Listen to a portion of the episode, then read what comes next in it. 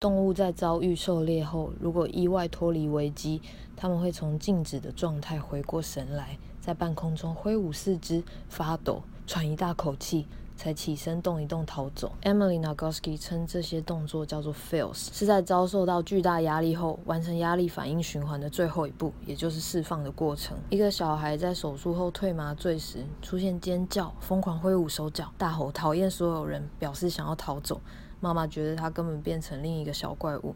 其实也是在完成身体释放本能中想战斗和逃跑的反应，却因麻醉而未能及时完成的压力循环。狩猎和手术都是压力源，压力来源结束并不等于压力就消失了，而是必须完成压力反应循环。此外，动物之所以在面临威胁时选择静止不动，是判定逃不了了、不能击败、无法解决压力源的终极手段，可能是在建构平静的死亡。受到性暴力时，人类也可能会如此选择。